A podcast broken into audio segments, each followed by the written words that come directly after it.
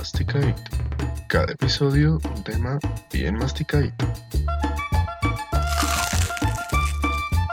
Masticadito. Hola y bienvenidos a un nuevo episodio de Masticadito. Yo soy Martín. Yo soy Juan Felipe y hoy vamos a tratar un tema bien complicadito. Hoy nos va a tocar masticar harto, Martín. ¿Estás preparado? Sí. ¿Estás La estúpida? Sí, sí, estoy preparada. Sí. Vine serio, vine serio, muchachos. No todo puede ser jajaja, jujuju. Hoy vine seriecito. Seriecito. Bueno, bueno. bueno, ese tema tan serio que no es que no es que el tema sea hiper serio, ¿o sí? Sí. Más bien es que nosotros tenemos que tratarlo de forma seria, porque justamente ese es el problema, que no se le da la importancia necesaria, no se le da la seriedad necesaria en los medios de comunicación. Sí, es verdad. El día de hoy nosotros vamos a hablar en nuestro decálogo de cómo no ser mera gononea de el VIH. Sí. ¿Cómo no ser una gonorreíta frente al VIH? Bueno, entonces, primero lo primero, y antes que nada, VIH es una sigla. ¿Qué significa, qué significa la sigla, Martín? Bueno, el VIH es el virus de inmunodeficiencia humana. Es, el SIDA es el síndrome de inmunodeficiencia adquirida. Eh, estos dos términos son términos médicos que normalmente usamos cuando eh, usamos de manera indistinta para hablar de, de esta enfermedad, pero es un término médico que se refiere a dos etapas diferentes de, del mismo virus. Muy importante que lo digas. Entonces, primera clave para no ser gononea con este tema, tener claro que son que no son no son definiciones intercambiables. VIH se refiere al virus, al iba a decir organismo, pero no porque recordemos que los virus no están vivos.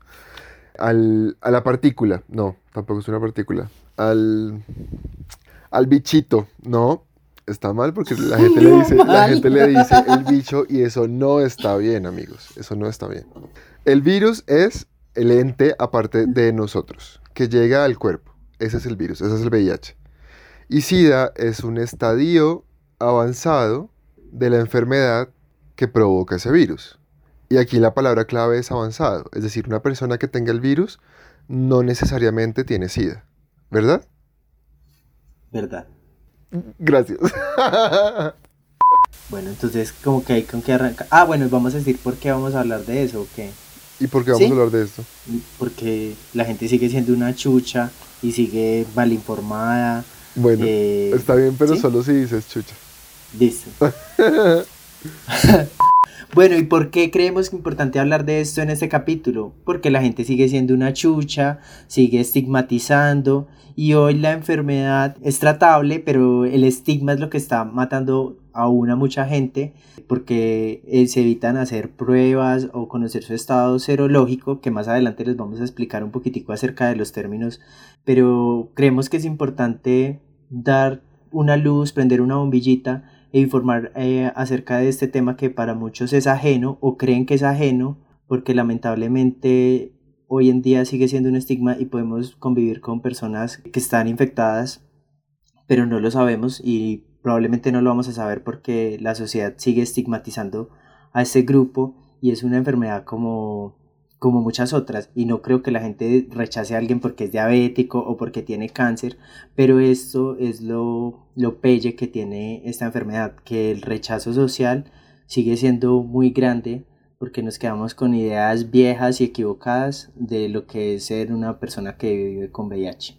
Bueno, Martín, yo pienso que el problema parte, como la mayoría de problemas que vamos a tratar en este podcast, de la representación. Ese estigma que tenemos. Estamos influenciados por los medios de comunicación, estamos influenciados por cómo se representa esta problemática en esos medios, que muchas veces no es la forma correcta, ¿no? No nos están diciendo la verdad o se exageran, digamos, ciertas cosas y construimos todo un imaginario equivocado alrededor del tema. Pero estamos justamente aquí, tú y yo, para derrumbar esos imaginarios. Y antes de derrumbarlos, Total. pues tenemos que identificarlos, ¿no? Sí, claro que sí, es verdad. Pues la primera, digamos, la primera etiqueta que a mí se me viene a la cabeza de las cosas mal que tenía en mi mente es como que asociamos el VIH eh, solo a personas, a hombres homosexuales. Entonces, ese es uno de los primeros, como de los reflejos de las cosas que nos deja la televisión. Sí. Eh, y, lo, y el tratamiento como se ha dado en los medios. Entonces, por mucho tiempo creo que el VIH se relacionó con hombres gay y con muerte. Bueno, vamos a tratar, vamos a tratar entonces de analizar por qué. Yo creo que esa es como la, la clave, entender por qué para poder saber que está pues mal justamente cuando, cuando empezó lo del virus, pues la gente no tenía conciencia y no sabían cómo funcionaba. Entonces eran sobre todo los homosexuales los que la contraían porque eran los que más cuidaban sin condón. Y en ese momento, pues los heterosexuales seguramente usaban más condón por no quedarse embarazados. tiene que decir culiar. y bueno, antes de tumbar esa, ese estereotipo, hay que entender por qué existe. Esto no son datos científicos duros y puros, pero pues es lo que para mí tiene sentido. Tal vez en esa época las parejas heterosexuales pues se vean un poco más obligadas que hoy en día a utilizar preservativo pues para no quedarse embarazados. Y ese mismo problema obviamente no lo tienen los hombres homosexuales. Entonces en esa época prácticamente la, la gran mayoría, si no es que todos los hombres homosexuales tenían sexo sin condón entonces la propagación del virus fue muchísimo más fuerte entre esa población. Entonces eso digamos que es lo que le da sentido a que en ese momento la mayoría de casos fueran de hombres homosexuales, pues no porque fuera una enfermedad solo de ellos, sino porque eh, por las condiciones, digamos, de su anatomía, de no poderse quedar embarazados, pues eso hizo que fuera más fácil la propagación.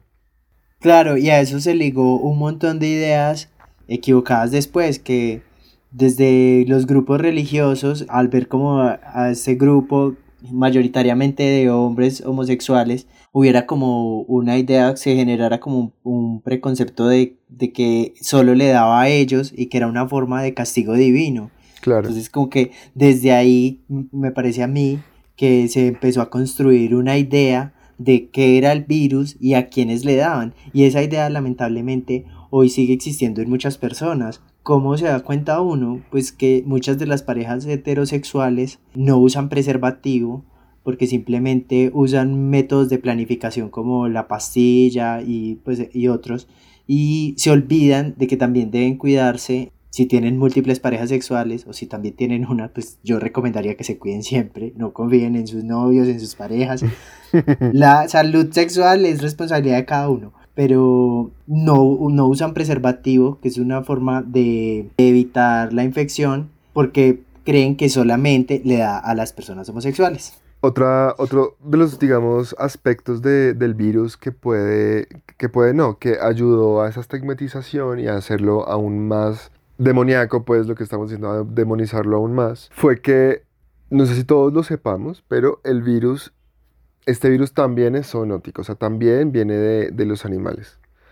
Y eso pudo suceder de varias formas. Pero claro, dentro de, esta misma, este, dentro de este mismo discurso que en los 80 seguramente se empezaron a, a buscar la gente que no entendía del tema, claramente no, no faltó quien dijo eso les pasa a los homosexuales por tener sexo con, por tener sexo con, con, animales también, porque pues seguramente como son, como son gays, igual de pervertidos serán para ir a acostarse con animales, ¿no? Es como un, es como un mismo esquema de pensamiento que es como una bola de nieve. Sí, total. Y además, bueno, en, esa, en ese mismo sentido, la representación que se empezó a dar en los medios, en novelas, en películas, era eso, era como una enfermedad, bueno, igual también la ciencia ha avanzado en el transcurso de estos años, entonces la representación obvio también ha cambiado, pero insisto, mucho de, esa, de ese imaginario que tenemos hoy en día sigue siendo el de inicios de, el de inicios de la enfermedad, entonces nos quedamos como con las mismas ideas. Eso no quiere decir que la enfermedad hoy en día no siga siendo no siga siendo grave, pero hay avances médicos que permiten que las personas con VIH puedan llevar una vida muchísimo más, una vida normal, entre comillas, no quisiera usar esa palabra, pero una vida como más normal, o sea, si están, si tienen adherencia al tratamiento, pues tienen una, una, expectativa de vida mucho mayor a lo que se tenía al principio de, de la enfermedad. Pero entonces esa representación en televisión y en, y en cine eh, siempre ha sido como mortal. Eh, sí, bueno, en primer, en primer, lugar, casi ni hay representación, ¿no? O sea, no es como que haya mucha representación, es muy, muy escasa. Claro, pero creo que hay, hay, un espejo entre lo que también es la sociedad y lo que vemos en la televisión. Uno que está mal y otro que la representación es poca, pero porque la enfermedad, no es que no, no esté, no haya, pero la enfermedad en nuestras vidas también es una enfermedad invisible. O sea, cerca de nosotros pueden haber personas que tienen VIH o que están en etapa pues, de SIDA eh, y no sabemos y seguramente no lo vamos a saber por lo que ya dijimos, porque el estigma es tan fuerte que la gente prefiere eh, no, decirlo, no hablar de su estado. No, hablar de eso, exactamente. Entonces conoce uno de, de, gente que se muere y incluso las familias ocultan de que murió porque sigue, la carga sigue siendo muy fuerte como alrededor de, de esta enfermedad. Entonces de pronto no lo vemos a simple vista, pero es una forma de asociar la enfermedad como con la maldad, o sea, como que solo le daba a la gente mala. Pues es todo ese tipo de ideas que de una manera consciente no, no vemos, pero que en el trasfondo ese es el mensaje que nos quiere dar. El VIH es una de esas cosas que le daba al malo como castigo por haber sido malo. Claro, o le daba a una persona que era sexualmente activa, eh, también como tú dices, como una forma de castigo, como que decían, pues como que era una forma de decir, miren, sí, se llevó lo que se merecía. y lo que se merecía en ese caso era como una enfermedad, entonces... Sí, por perra. Eh, ligar esas ideas, sí, ligar esas ideas es, es, muy grave. Bueno, el ejemplo, yo creo que tú tienes un ejemplo porque yo no me veo esa serie, pero sé que tú sí te la ves. y sí. creo que estaría muy bien que lo comentemos porque además es, es una serie que está actualmente en, en emisión. Bueno, no sé si en televisión, pero al menos sé que está en Netflix y que es un exitazo. Está ayer, ayer que estuve viendo Netflix, estaba como en número 3, creo, en Colombia.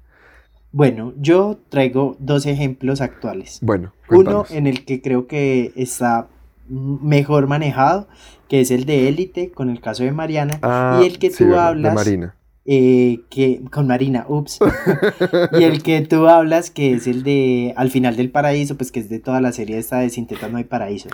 Bueno, hablemos de, hablemos de Élite un primero, que es así me la vi.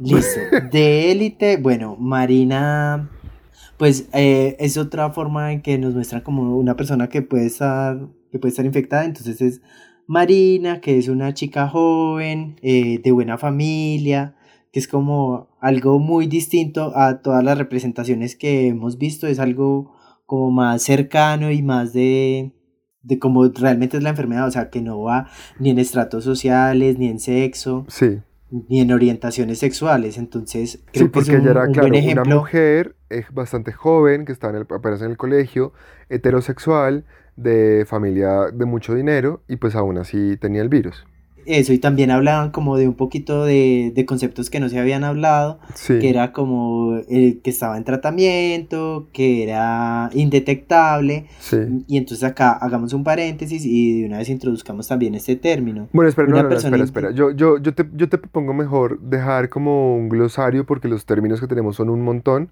para un poquito más adelante, y con eso vale. no enredamos a la gente de una, cierro el paréntesis sin nada adentro, cierro ese paréntesis. Borra más bien el paréntesis. Borro el paréntesis. Pero entonces eso, Marina se salía un poco del cliché y de las representaciones eh, equivocadas que normalmente vimos y nos introdujo un poco nuevos términos y como decía, cosas eh, más actuales, como una, una refrescada en lo que sabemos y lo que no sabemos muchos sobre el tema del VIH. Sí, a mí lo que me pareció muy positivo de, ese caso en particular, primero que ella siguió teniendo una vida amorosa y sexual, y lo otro que también me pareció muy positivo es que no se le dio tanta importancia, es decir, es como que no... Eh, no fue sí, la, serie no giraba en torno a eso. Exactamente, la serie no giraba en torno a eso, simplemente era una característica más de uno de los personajes, como como es la vida real, es una condición más de que tienen las personas que pueden o no tenerla y ya. No tiene por qué hacer mella en la vida de las personas.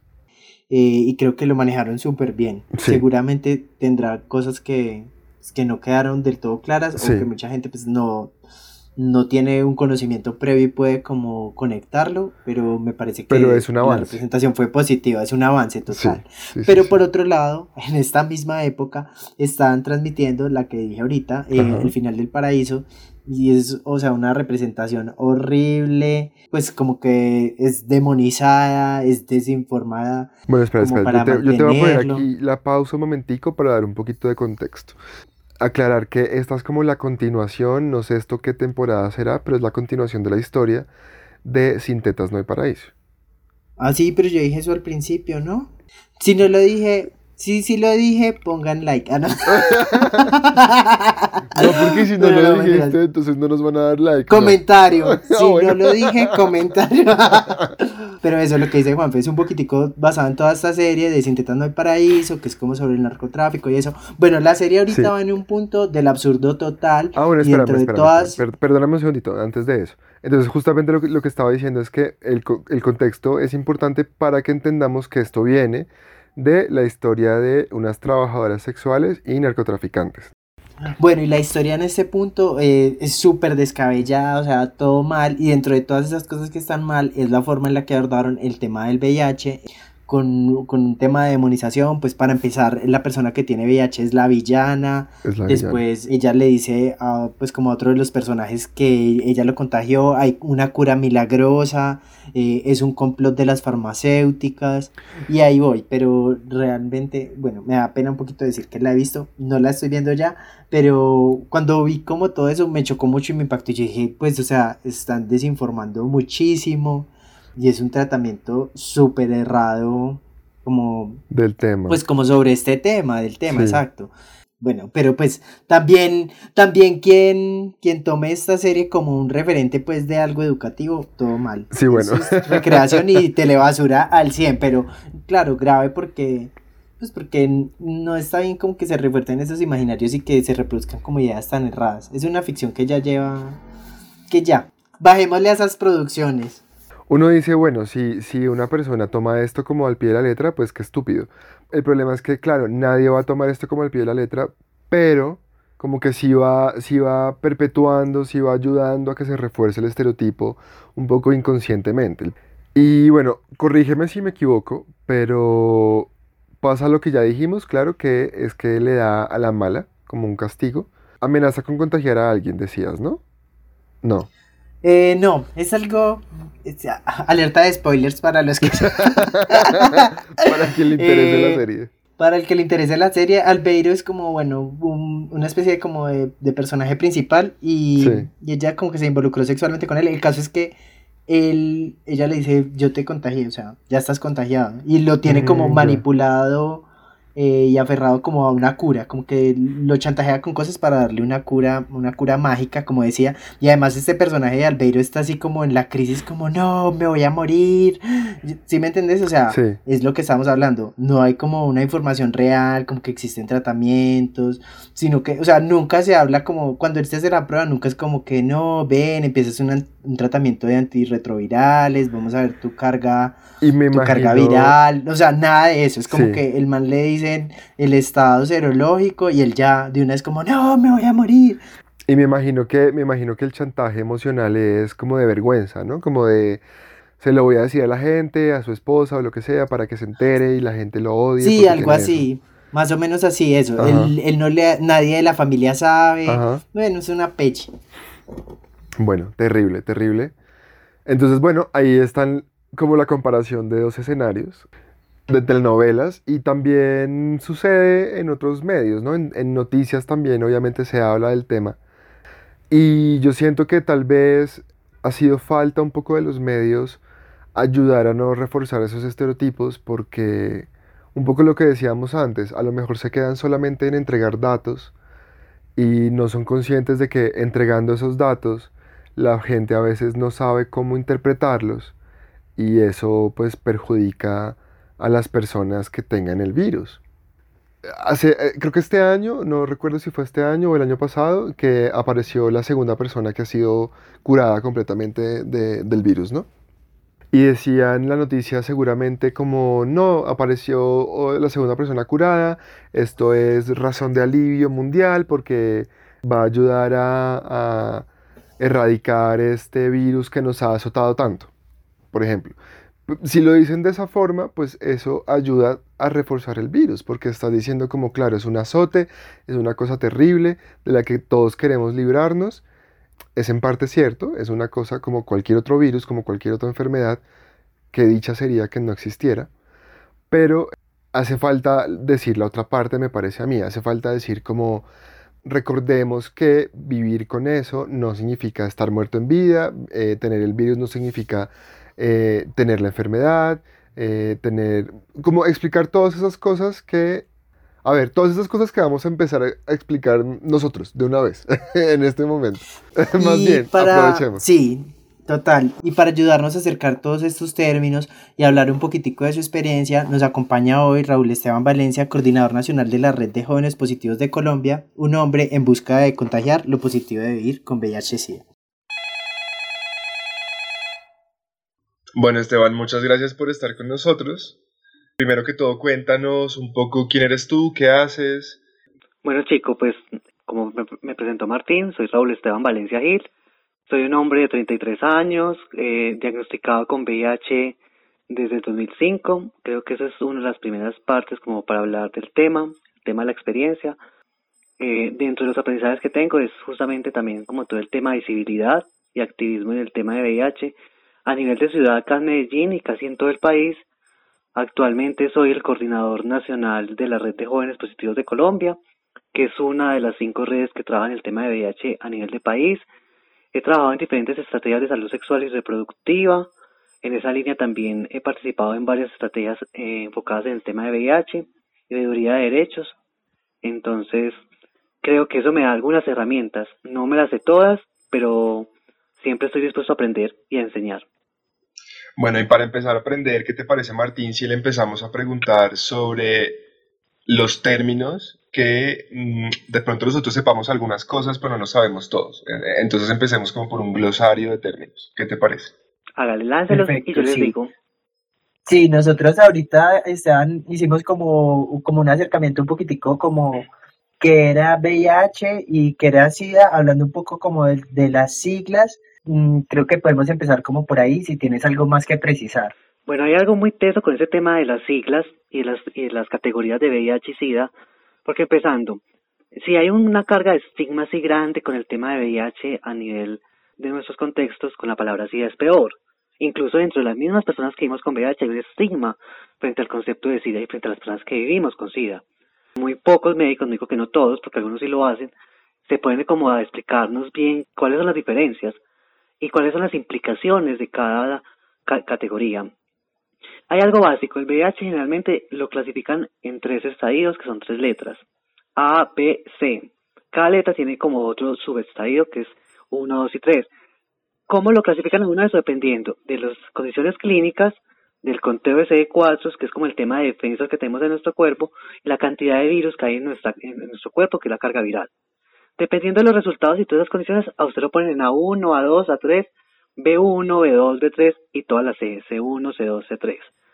Se dice que toda la letra C es, ya es el estadio SIDA, pero por ejemplo, algo que no comentan es, por ejemplo, usted lo clasifica con, con la letra C si tiene una enfermedad oportunista, sea una tuberculosis, una toxoplasmosis o cualquiera de las que hay asociadas al tema de VIH y entran directamente al estadio C, o sea, entra con un diagnóstico de SIDA muchos dicen, ah, yo, tengo VIH para el proceso de asumir el diagnóstico y todo el cuento, y eso es válido.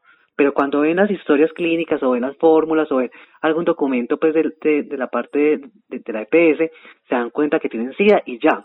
Como siempre nos han vendido que el estadio SIDA es un estado terminal, porque yo supuestamente tengo SIDA desde 2012 y Martín que me conoce sabe que pues perfectamente puedo decir que no tengo VIH y la gente se lo cree es, es muy teso porque la palabra SIDA siempre nos, nos lleva como a pensarnos en enfermedad, en estados vulnerables, en, en tema como de, de, de Una persona en cama. En cama, con manchas moradas, raquítico, esquelético, pero eso nunca nos lo explican pues como los médicos y como el personal. Incluso se está planteando en hablar de VIH avanzado, ni siquiera estadio de SIDA. En, en, en algunos países ya han avanzado en eso, Colombia todavía no, pero es justamente como pensaste como que el estadio SIDA simplemente es un es un momento de vulnerabilidad. Porque con el tema de VIH-Sida es que si usted avanza, o sea, si usted llega a estado SIDA, usted no se devuelve a estado VIH. Usted para, para el sistema de salud siempre va a tener SIDA.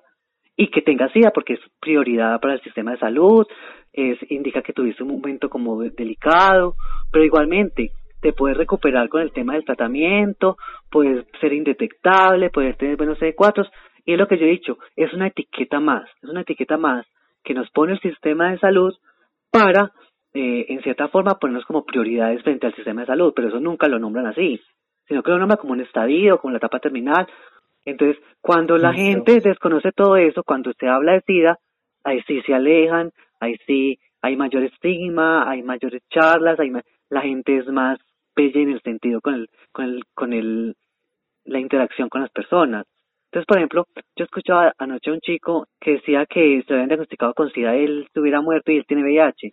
Entonces yo decía, realmente sí sabe la diferencia entre VIH y SIDA, porque es que eso simplemente lo que sirve es para generar más estigma frente a nosotros.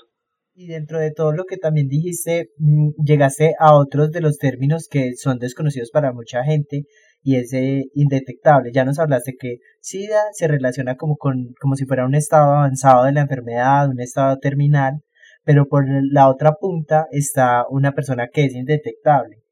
Cuéntanos un poquitico qué significa ser indetectable. Quiero tener primero como la, la claridad. SIDA es simplemente un estadio de vulnerabilidad que alguien con el diagnóstico de VIH pudo haber estado y que se puede recuperar. Totalmente se puede recuperar con el tratamiento y siendo adherente, que es tomarse el tratamiento como se lo recomienda en México. La palabra indetectabilidad es un concepto que surge desde las agremiaciones de, de activistas para hablar justamente de lo que se nombra como carga suprimida. ¿Qué es la carga suprimida? La carga viral es justamente la cantidad de virus que hay en nuestro cuerpo, en la sangre. Cuando esa carga viral baja, se habla de que la carga es indetectable. ¿Qué quiere decir indetectable? Que hay muy poca virus en su sangre. Y esto tiene dos beneficios. El principal, su salud. Su salud está mejorando o está bien y pues la probabilidad de enfermarse es muy baja. Porque todos estamos eh, propensos a enfermarnos con VIH o sin VIH. Entonces, cuando esa carga viral baja, se habla de indetectabilidad. Es que una persona indetectable se puede hablar que es una persona casi intransmisible. Yo digo casi, yo nunca digo intransmisible totalmente porque en el mundo no hay nada 100% seguro. Entonces, eh, la, probabilidad de transmitir una persona que esté indetectable es casi nula, pero siempre hay un riesgo, siempre. Y el problema es que, eh, la, la ventaja de esta campaña indetectable igual a intransmisible es quitarnos esa tacha de riesgos biológicos o esa tacha o, o esa etiqueta como de que somos un peligro para la sociedad conozco personas que llevan, que son parejas cero discordantes, o sea, donde uno vive con el diagnóstico y el otro no, y tienen relaciones sin protección porque lo asumen desde su lugar de autonomía y nunca se ha infectado el, el, que no está positivo. ¿Por qué? Porque su carga viral es indetectable. ¿Qué es lo que pasa con este tema de la carga viral?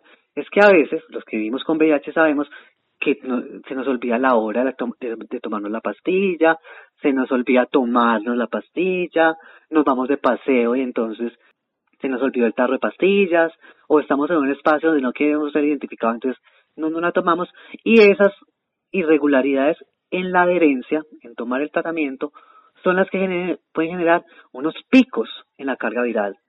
Y ahí, en esos picos, es que se puede dar la transmisión. Generalmente, una, dejarse tomar un día la, la pastilla no va a generar un pico muy alto, pero si eso es recurrente y si eso se va haciendo muy, muy constante, los picos pueden ser muy elevados. Hay gente que, por ejemplo, yo conozco, que me dice, es que llevo 15 días sin, sin tomármela porque estoy en un paseo. Pues ahí no puedes confiarte en el tema de la indetectabilidad, porque llevas 15 días sin tomártelo y hay que otra otra cosa, nuestro sistema de salud no nos envía cada mes cargas virales, nos las envían dos veces al año sea que el examen no nos dice como una temporalidad muy poco exacta. Uno supone que si la persona es indetectable es porque es adherente al tratamiento y es juiciosa y eso lo va a hacer todo el tiempo. Pero los que vimos con VIH sabemos que a veces nos descachamos. Entonces, por eso yo siempre hablo que el tema indetectable genera una protección muy amplia, pero depende mucho de la responsabilidad con el cuerpo, con el tratamiento, con la pareja, con, es algo sistemático. Claro, entonces como para retomar, no sé si como si te entendí bien. Una persona indetectable es que tiene poquiticas, pocos virus en el cuerpo, entonces eh, el riesgo de, de infectar a otra persona es menor siempre y cuando sea juicioso con las medicinas. Entonces ahí es cuando tú dices, hay que tener cuidado, pues como una responsabilidad también propia. Claro, lo que yo siempre he dicho, la salud sexual es también un tema de responsabilidad individual. Porque, pues porque mucha gente como que se, se pone a culpar, como decir, ah, pero es que me tenía que decir. Ese tema de que el que es positivo tiene que informar. ¿Cómo así? Es que usted estaba diciendo a los cuatro vientos, tengo diabetes, soy ciego, eh, soy alérgico a esto. Pues uno, pues, eso es parte de la, historia clínica, es personal. Y es muy teso porque es que cuando las personas se marcan ese discurso de que porque somos positivos, tenemos que cuidarnos, tenemos que usar condón, tenemos que informarlos, nos ubican en un rango de inferioridad por el diagnóstico. Y si vamos a eso, pues si nos vamos a tener una relación con alguien diabético, hay mayor vulnerabilidad. ¿Por qué? Frente a la relación, porque hay que pensarse las dietas. Entonces no puedo ir a comer hamburguesa, no puedo ir a comer pizza, no puedo ir a comer helado porque mi novio es diabético.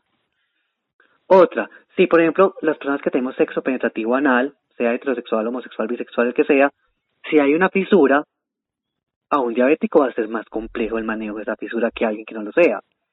Y nunca nos contemplamos ese tipo de cosas con los diagnósticos alternos al VIH.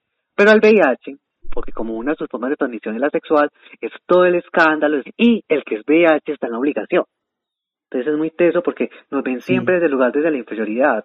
Y yo siempre he dicho, el VIH quizás es una ganancia, porque una persona con VIH mínimo va dos veces al año al médico. Mínimo se hace un examen de serología, de sífilis en el año. Hay gente que lleva años con una sífilis y que se han dado cuenta hay unos términos que también eh, la gente de pronto desconoce y es eh, qué es el PrEP eh, y qué es la profilaxis posexposición. Antes de eso tú mismo hablabas de serodiscordancia en una pareja, entonces tal vez empecemos por ahí, ¿me parece? Ah, listo, listo. Para que le contemos a las personas que no sepan qué significa eso. Esos vínculos afectivos donde uno vive con el diagnóstico, o sea que es positivo, vive con VIH, toma tratamiento, va al médico y su pareja no tiene el diagnóstico de VIH. Entonces, al, al estar ahí en ese vínculo afectivo, somos, somos discordantes en torno a nuestro estado serológico. La serología es la medición de los sueros biológicos. Un examen serológico es el que uno va y le dan el diagnóstico. Entonces, una persona que tenga el virus va a ser cero positiva y una persona que no lo tenga es cero negativo. Entonces, ahí está la discordancia que... Y si hay un vínculo entre las dos personas, son cero discordantes. Entonces, ahora sí, vamos con lo que decía Martín. Listo. Como el tema es que en, en las parejas cero discordantes las prácticas sexuales son infinitas y van a haber muchas cosas y la, de, y la idea es que la persona que no iba con el diagnóstico no lo adquiera, surge todo un discurso de lo que se llama prevención combinada. ¿Qué es la prevención combinada? Un conjunto de estrategias para evitar la infección de VIH. Entonces, ¿cuáles son las estrategias que existen para no infectarse de VIH? La primera es la abstinencia. La segunda, que es un método de barrera, que es el preservativo, que sabemos que a muchos no les gusta, que les da alergia, que una cosa, que sacan los pelos, que van más desde la psicología que realmente que desde lo biológico, esa debería estar siempre presente para todo, ITS y embarazo. La tercera es el tema del tratamiento, el tratamiento como prevención, porque ya sabemos, como ya nombramos ahorita, el tratamiento genera indetectabilidad y una persona indetectable mm, muy difícil va a transmitir el virus, es casi imposible. Hay un cuarto método, que es el método de emergencia. Todos conocen la, la pastilla del día después para el embarazo. Hay algo que se llama profilaxis, post-exposición, o sea, si usted estuvo expuesto o tuvo una situación de riesgo para adquirir VIH, usted puede adquirir a través de su sistema de salud la profilaxis post-exposición. ¿En qué consiste? Aquí es un juego con el tiempo, porque esa profilaxis se tiene que hacer antes de las 72 horas. Y entre más rápido se haga, mayor su efectividad. Si yo me voy ahorita a motelear, se me rompió el condón, estoy con, pues, con alguien que no conozco, o la persona tiene la carga viral muy elevada, yo voy inmediatamente a urgencias, expongo que estuve expuesto al VIH, entonces activan un protocolo que es el tema de profilaxis en el cual te dan un tratamiento por un periodo de 20 y un mes, un tratamiento similar al que toma alguien positiva porque se hace con antirretrovirales, que es el tratamiento para personas positivas. Y con eso evitas infectarte de VIH. No hay método 100% seguro, pero la efectividad es muy alta y se vuelve mucho más alta cuando se hace mucho más rápido. Esa es la profilaxis post-exposición. Esteban, qué pena, te interrumpo ahí, que tengo una duda. ¿Qué tan fácil es realmente acceder como a ese tratamiento? O sea, ¿realmente es fácil que de una me den ese tratamiento si yo expongo mi caso?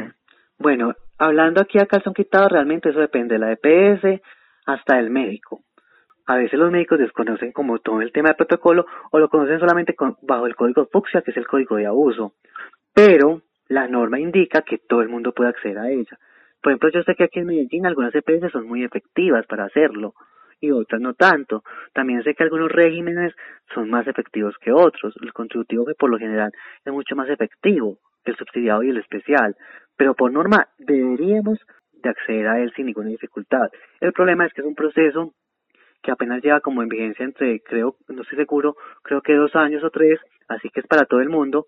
Y es un tema también que los médicos no se han capacitado constantemente y no se han actualizados. Y también depende mucho de los moralismos del médico, de los juicios morales. ¿Quién determina eso?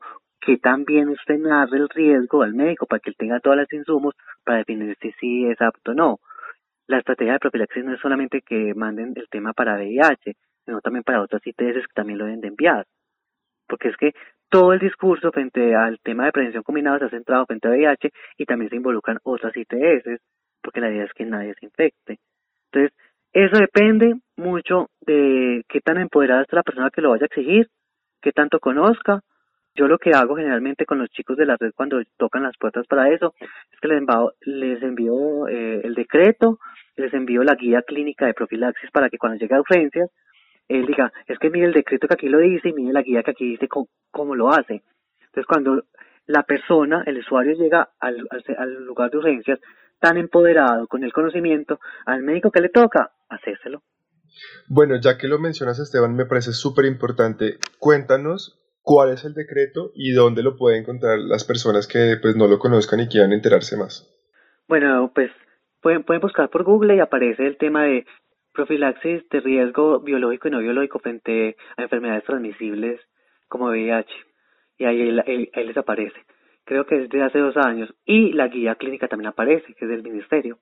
Muchas veces los médicos no están preparados o no saben o tienen juicios morales que pues pueden perjudicar a la persona que vaya pidiendo la, el tratamiento. Entonces estaría buenísimo que todos nos enteremos, todos sepamos cómo funciona el decreto y sepamos qué podemos exigir en una eh, situación hipotética. Claro, claro. Igual ahorita si quieres pues tengo mi, mis redes y me pueden contactar en algún momento de emergencia y son documentos que tengo generalmente en el celular y que comparto fácilmente. Bueno, entonces ya tenemos, mire, tenemos el tema de, de, la abstinencia, el tema del condón o el preservativo, el tema del tratamiento, el tema de la profilaxis post-exposición y ahora hay todo un discurso frente al tema de la PrEP. Bueno, eh, antes de seguir, un paréntesis chiquitico para quienes nos estén escuchando eh, y no sepan y estén confundidos con los términos. PrEP es profilaxis preexposición. ¿no? Ya hablamos de la profilaxis posexposición, esta es preexposición. Hay que hacer una claridad. La PrEP no es una pastilla, que es lo que todo el mundo piensa, que la PrEP es una pastilla. La PrEP es una estrategia. Que si bien hay un tema de un fármaco, que es el que anteriormente se conocía como Truvada, son dos medicamentos que se usan para el tratamiento de VIH, que es el tenofovir citabina, y ese sirve como, yo lo nombro como la pastilla anticonceptiva para el VIH, porque es una pastilla que se debe tomar todos los días, ojalá en el mismo horario, y que con ese usted evita el riesgo de infectarse del VIH. Pero con esto hay que tener dos puntos claros. Primero, es el tema de la, de la disciplina en la toma que sea constante, que sea como todo una rutina. Porque es que no es solamente tomársela un día o antes de la faena, no, es tomársela todos los días. Otra cosa, otro asunto, requiere un seguimiento y una formulación médica, porque es un químico, es un medicamento, y, las, y sabemos que todos los organismos interactúan diferente a los, a, los fármacos, entonces necesita seguimiento. Y si la persona eso es un, un juicio que puede ser moral mío, está tomando PrEP, yo asumiría es que la persona, sus relaciones sexuales son de riesgo y que generalmente no usa preservativo. Entonces, al estar en riesgo y no usa preservativo, si bien tiene la protección para el VIH, hay otras ITS. Entonces, nada nos ganamos con que hagas todo un montón de tema de tomarte la pastilla, de ser juicioso, pero no vigilar todo tu cuerpo, porque si estás haciendo una, actividad de, prevención es vigilar frente a todas. Y si no estás usando eh, protección con condón, hay otras que esa es la única forma de protegerlos.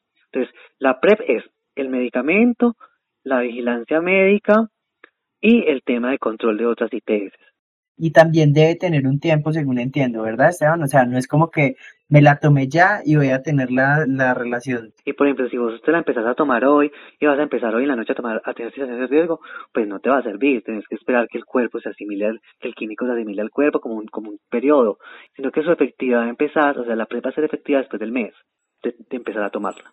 La PrEP solamente en Colombia hay un estudio en estos momentos actual para ver qué tan costo efectivo es para el país y se empieza a hacer.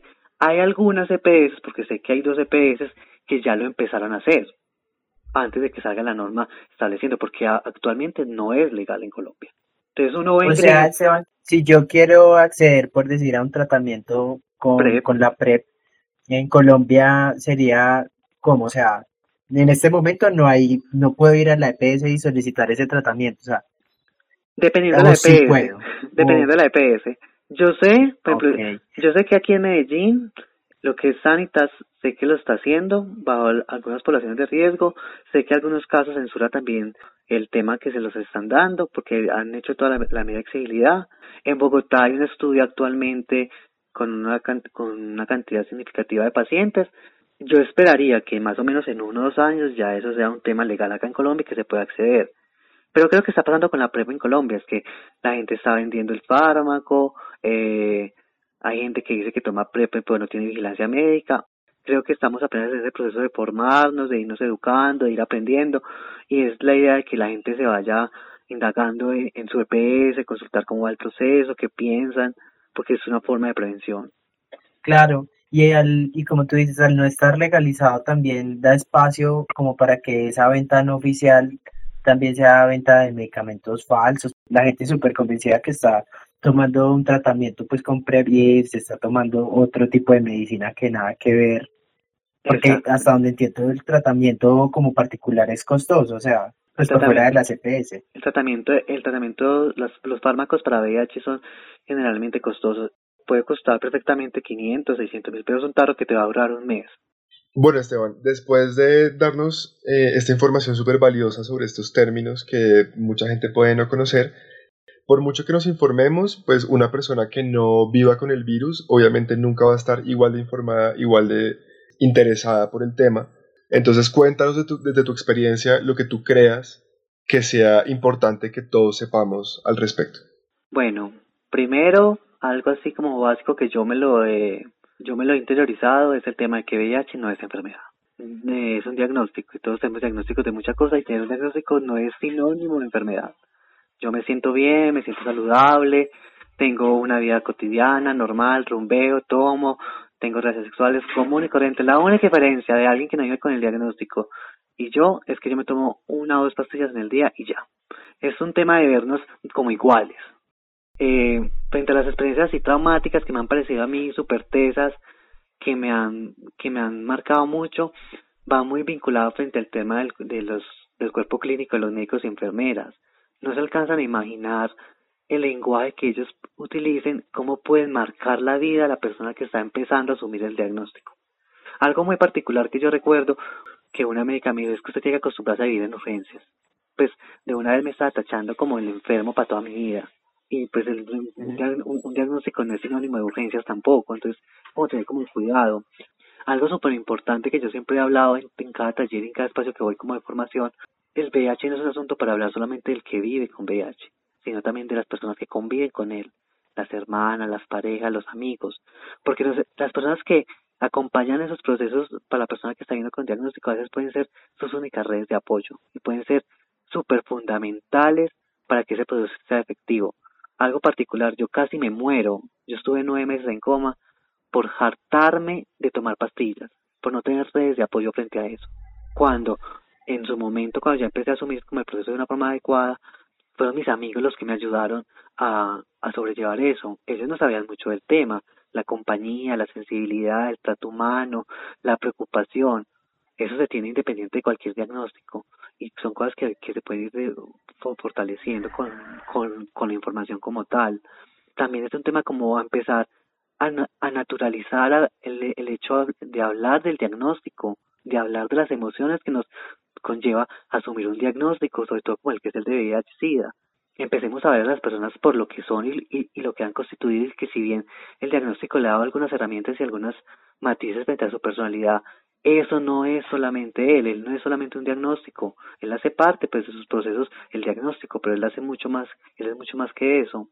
Realmente siento que, que los diagnósticos, las etiquetas y todas estas situaciones lo que hacen es ponernos a reflexionar qué tan gononeas como ustedes lo plantean podemos ser frente a los otros y frente a uno mismo, porque es justamente pensarse la sensibilidad, la subjetividad de los procesos, la emocionalidad frente al propio lugar y el lugar del otro justamente lo que dices es eh, lo más importante. Primero que todo, ponerse en los zapatos del otro, que es lo que hemos dicho en este podcast muchísimas veces. Y justamente en ese sentido te quiero preguntar, ¿qué fuentes de información confiables nos puedes recomendar de pronto, no solamente para el público en general, sino sobre todo para alguien que descubre que es positivo, está asustado, está preocupado, está desinformado? ¿A dónde puede ir a buscar información verídica que le ayude a entender el tema? Bueno, pues eso se ha dicho por muchas partes, son las fuentes confiables de las administraciones públicas, pero seguramente muchos son como yo, que no les come todo el cuento a lo que dice el Ministerio de Salud y a lo que dicen las fuentes públicas, entonces yo me voy a fuentes científicas. Hay un portal español frente a VIH, creo que dicen SIDA, creo que se llama, que tiene información súper soya y súper bacana. Los grupos de las redes constituidas, o sea, está la red de jóvenes de México, el Círculo de Positivo de Chile, está la misma red de jóvenes positivos de Colombia, las redes constituidas legalmente, pues yo que hago parte, que, que soy el coordinador nacional, yo no publico nada que no esté completamente con convicción de que es cierto, porque es que eso lo lee mucha gente. Entonces, es leer otra cosa, las experiencias. O sea, si yo tengo un amigo positivo, que uno sabe que así que va al médico, que es juicioso, que preguntémosle a él, él tiene una experiencia y un montón de discursos que no están en muchos lugares. Hay un montón de, de portales científicos acreditados que, que uno va, por ejemplo, la gente que ve mi Twitter ve réplicas muy constante de un portal. ¿Por qué? Porque ese portal es confiable. Yo siempre le he un valor muy importante a la experiencia. O sea, no hay nada mejor que escuchar al que en alguna forma tenía un acercamiento a la situación, que eso lo puedo contrarrestar con lo, con lo académico, con lo científico y me va a dar mucho más herramientas. Porque si leemos solamente lo académico y lo científico y dejamos a un lado la experiencia, eso nos va a dar también otros lugares quizás que pueden posibilitar al estigma y a la discriminación. Bueno, ya que hablas de eso, te quiero preguntar, ¿existe en Colombia una asociación o un grupo o algo similar de personas que vivan con el virus y que compartan sus experiencias o algo así?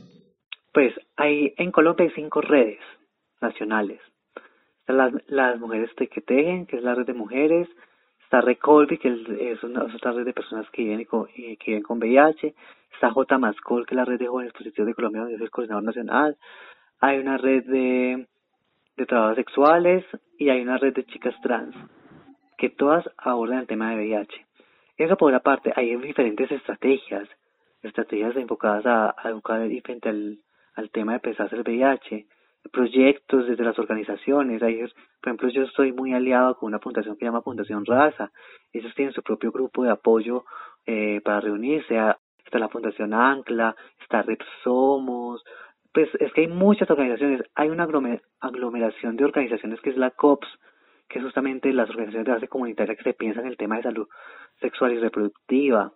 Eh, Profamilia también está capacitada en el tema.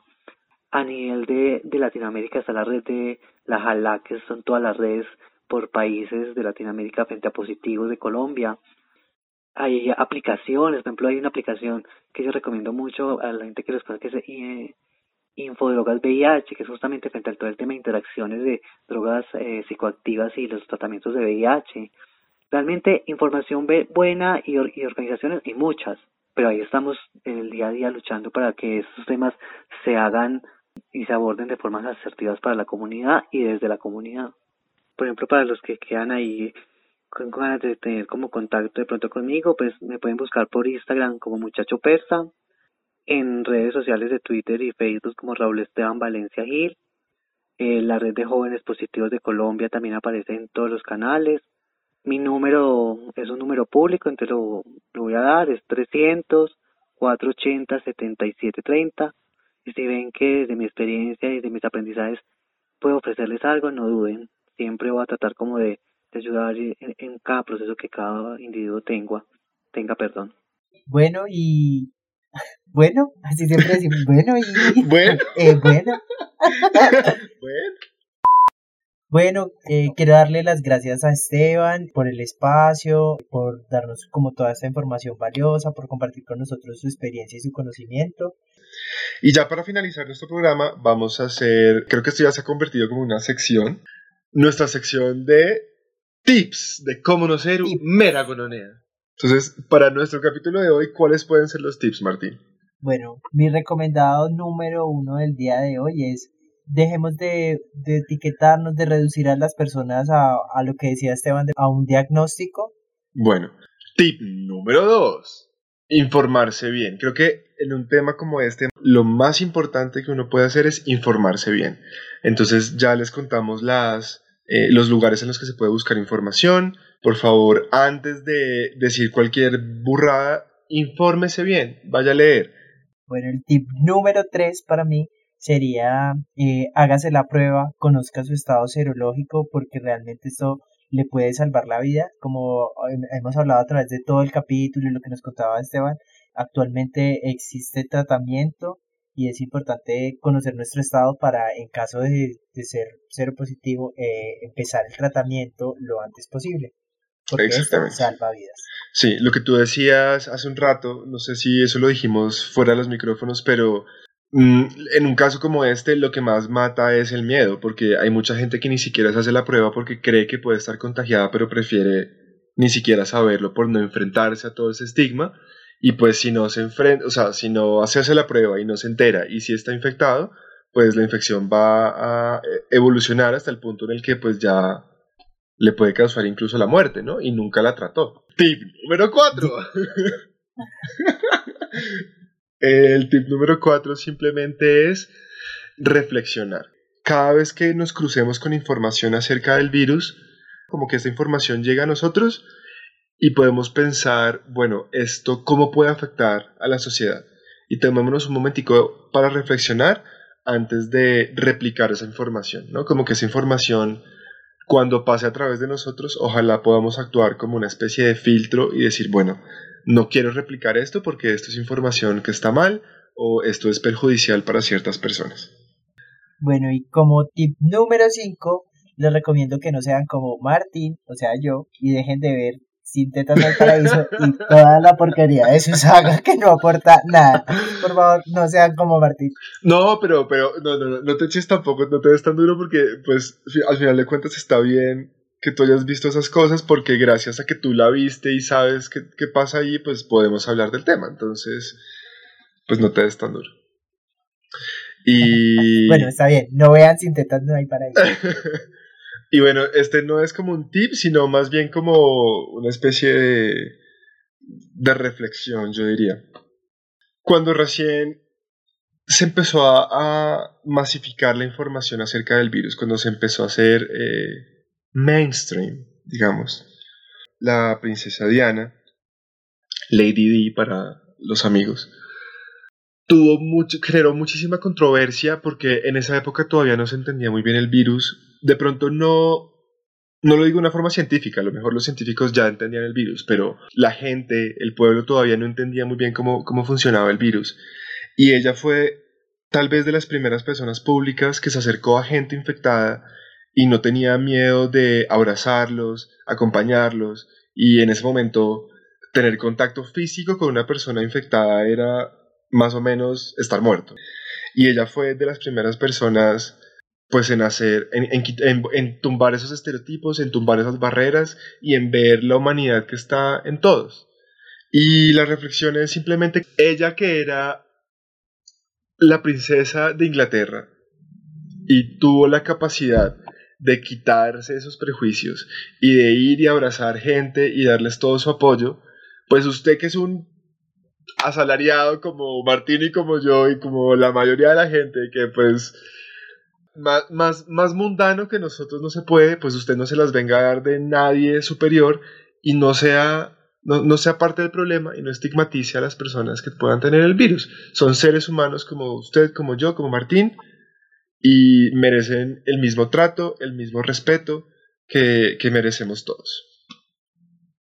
Y queremos darle las gracias a todos los que llegaron hasta aquí. Sabemos que este, que este podcast fue un poquitico más extenso. Igual creemos que lo merecía porque el tema pues, da para mucho. Hay muchas, muchas cosas que desconocemos y que queríamos compartir con ustedes y que aprendiéramos juntos.